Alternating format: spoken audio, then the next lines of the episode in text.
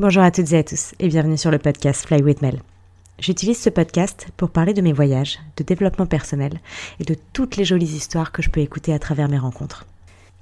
Et parce que je suis persuadée que chaque personne que l'on rencontre a quelque chose à nous apprendre, je vous invite à garder votre cœur, vos yeux et votre esprit ouverts sur le monde.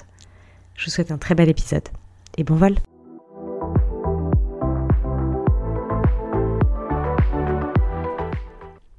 Bonjour à toutes et à tous et bienvenue dans ce nouvel épisode où nous allons explorer ensemble un sujet qui peut toucher tout le monde à tout moment et qui est comment apprendre à prendre la vie comme elle vient. Comment apprendre à prendre la vie comme elle vient. C'est un sujet qui m'a été suggéré sur Instagram. Du coup, je me suis dit, bah pourquoi pas? Allez, go Et d'ailleurs, si vous avez envie de me suivre sur euh, cette plateforme, vous pouvez trouver mon compte Instagram qui s'appelle fly-with-mel, comme le podcast, Fly with Mel. Mais revenons donc à nos moutons.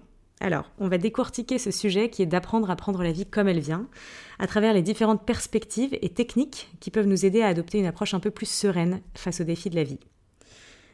J'ai envie d'abord de commencer par vous expliquer un petit peu qu'est-ce que ça signifie concrètement de prendre la vie comme elle vient. Est-ce que ça veut dire qu'on ne doit plus rien planifier et qu'on doit juste vivre en mode freestyle? Eh bien non, pas nécessairement. Et c'est justement pour ça que c'est un sujet dont j'avais envie de parler aujourd'hui. En fait, il s'agit plutôt de développer une attitude d'ouverture et de flexibilité face aux événements imprévus et aux incertitudes que vous pouvez avoir sur votre chemin. Donc prendre la vie comme elle vient, ça signifie pas abandonner toute forme de contrôle. Ça signifie pas laisser tomber vos rêves et vos objectifs. Ça signifie plutôt travailler sur sa capacité à, à trouver des opportunités dans les moments de changement. Et puis accepter que la vie, elle est faite pleine d'incertitudes et d'imprévus finalement. Ça, c'est vraiment une réalité. Et c'est une réalité qui ne changera pas peu importe à quel point on essaye de la combattre. Alors oui, mais du coup, Mel, c'est important de travailler là-dessus. Pourquoi Vous me direz? Ben, en fait, il y, y a, plein d'avantages à travailler sur son pouvoir d'adaptation au changement et à construire ce qu'on appelle la résilience.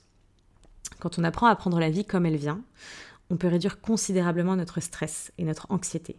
Parce que finalement, on accepte que certaines choses sont hors de notre contrôle et que c'est donc OK dans notre tête. Les défis et les moments difficiles deviennent finalement des opportunités d'apprentissage et de croissance. On peut se libérer du fardeau constant qu'on peut s'infliger à, soi-même. Et on sait combien on est très dur avec soi-même. surtout quand on essaye tout le temps de lutter contre l'inévitable, bah, on se fait plus de mal qu'autre chose finalement et on se crée beaucoup plus de stress, d'anxiété, etc., etc. Parfois, il faut accepter qu'on ne peut pas lutter. C'est juste comme ça. Donc si vous acceptez de prendre les choses comme elles viennent, ça peut réduire le stress d'une part, mais ça peut aussi vous renforcer vos relations avec les autres, parce qu'on devient un peu plus patient et empathique avec le monde autour de nous. Maintenant qu'on a vu les bienfaits, vous allez me dire, ok, c'est bien beau tout ça, mais comment on fait du coup? Alors, il existe plusieurs techniques et pratiques qui peuvent nous aider à prendre la vie comme elle vient. La première chose qui fonctionne pour moi, quand il m'arrive un truc, c'est de me répéter de me concentrer seulement sur ce qui est en mon pouvoir et seulement sur ce qui est en, en mon contrôle. Alors évidemment, c'est toujours plus facile à dire qu'à faire. Mais c'est toujours, ça, part du principe que c'est quelque chose que vous vous rappelez dans votre tête. C'est votre discours intérieur. Si à chaque fois qu'il m'arrive quelque chose, je pars dans, dans les extrêmes de, de peur et d'anxiété, j'essaye tout de suite de me rappeler, attends, Mel, c'est quoi que tu peux maîtriser dans cette situation? C'est quoi qui est dans ton contrôle? C'est pas du tout facile, je, je vous l'accorde mais ça dépend des situations aussi. Et puis juste s'imprimer cette phrase dans sa tête ou une autre phrase qui vous aidera à revenir dans le moment présent et à revenir à ce que vous pouvez contrôler, ça peut déjà vous, aider à alléger la charge mentale qu'on a tendance à s'infliger trop vite. Ensuite, il y a plusieurs exercices pour relâcher l'esprit, comme la méditation, les exercices de respiration, tout plein de trucs comme ça que vous pouvez trouver un petit peu partout en ligne. Et ça, ça nous apprend à nous ancrer dans le moment présent sans jugement. Ça veut dire que vous allez revenir à ce que vous avez actuellement en votre pouvoir, dans vos mains, ce qui se passe, et aussi à juste prendre conscience qu'il y a plein d'autres choses qui vont bien dans votre vie. Il n'y a pas seulement le problème qui vient de vous arriver. C'est juste remettre les choses en perspective et pas tout de suite partir dans les extrêmes quand il vous arrive quelque chose. Ça, ça vous permet d'accepter les choses telles qu'elles sont aussi, et sans résistance. Il y a aussi la gratitude, qui peut énormément aider parce que ça implique de se concentrer sur ce qu'on a sur ce qui est déjà là, comme je vous disais juste avant, plutôt que se concentrer sur ce qui nous manque. Donc ça nous aide à changer notre perspective, vous voyez, sur ce qui vous arrive. Pour vous faire un petit retour personnel, moi j'ai toujours été une personne qui aime avoir un certain contrôle sur ma vie. J'aime bien, euh, voilà, je suis un peu la fille, euh, j'aime bien être indépendante, j'aime bien contrôler ce que je fais, j'aime bien planifier, me sentir préparée à ce qui va se passer, etc. Mais du coup, après avoir traversé une, une période de changement majeur dans ma vie, j'ai réalisé que la résistance constante que j'avais, ça faisait que aggraver mon stress. Donc j'ai compensé, j'ai commencé à pratiquer des exercices de respiration. Je ne suis aucun programme spécifique. Je veux bien le, je vraiment appuyer là-dessus. Il n'y a pas de bonne façon de faire. Il y a une seule bonne façon de faire, c'est la vôtre. Donc il n'y a pas euh, de recette miracle en fait. C'est ce, qui, ce qui vous fera du bien à vous qui fonctionnera. C'est tout. Vous pouvez prendre des exemples un petit peu partout, vous pouvez essayer de voir ce que font les autres, mais à la fin du compte, c'est simplement ce qui fonctionnera pour vous qui fonctionnera sur le long terme. Personnellement, j'écoute mon corps, je me pose avec moi-même, je ferme les yeux, je prends des grandes inspirations, alterne avec des expirations, etc. etc. C'est comme ça que je fais pour me calmer. Je prends aussi le temps de, tenir un journal de gratitude, et ça, ça m'aide à me sentir de plus en plus en paix avec les circonstances que je ne peux pas changer.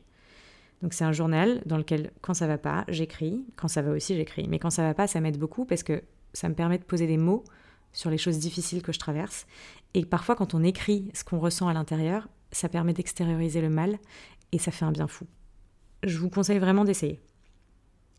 Enfin, le fait de se rappeler le pouvoir du moment présent, ça peut aussi nous aider à nous apaiser. On passe souvent tellement de temps à s'inquiéter du passé ou à anticiper le futur qu'on oublie de vivre dans le présent. Mais le présent, le moment là, là tout de suite, que vous êtes en train de vivre, c'est le plus important. Je me souviens d'ailleurs d'une prof de yoga qui m'avait dit euh, si vous fermez les yeux 30 secondes, vous vous rendrez compte que vous vous respirez, qu'il y a de l'air qui passe euh, à l'intérieur de votre corps, etc. et que tout va bien, là tout de suite. C'est ça le moment présent. Donc pour faire le bilan sur tous ces conseils que je viens d'évoquer, j'ai envie d'insister sur le fait qu'il n'y a pas une seule façon de faire les choses, encore une fois. Et je veux vraiment souligner ça parce que c'est important avec tout ce qu'on voit sur les réseaux sociaux. On a l'impression qu'à chaque fois, euh, il y a des recettes magiques, où il y a une seule façon de faire, où telle personne a plus raison qu'une autre, etc. etc. D'abord, le fait de commencer par prendre conscience de vos pensées et de vos émotions lorsque vous faites face à des situations inattendues, c'est ça la première étape. C'est comme ça que vous allez pouvoir regarder un petit peu ce qui se passe à l'intérieur de vous, ce que vous vous dites, quelle histoire vous vous racontez, dans quels extrêmes vous partez, et finalement revenir à la réalité et comparer. Comparer ce que vous pensez à la réalité.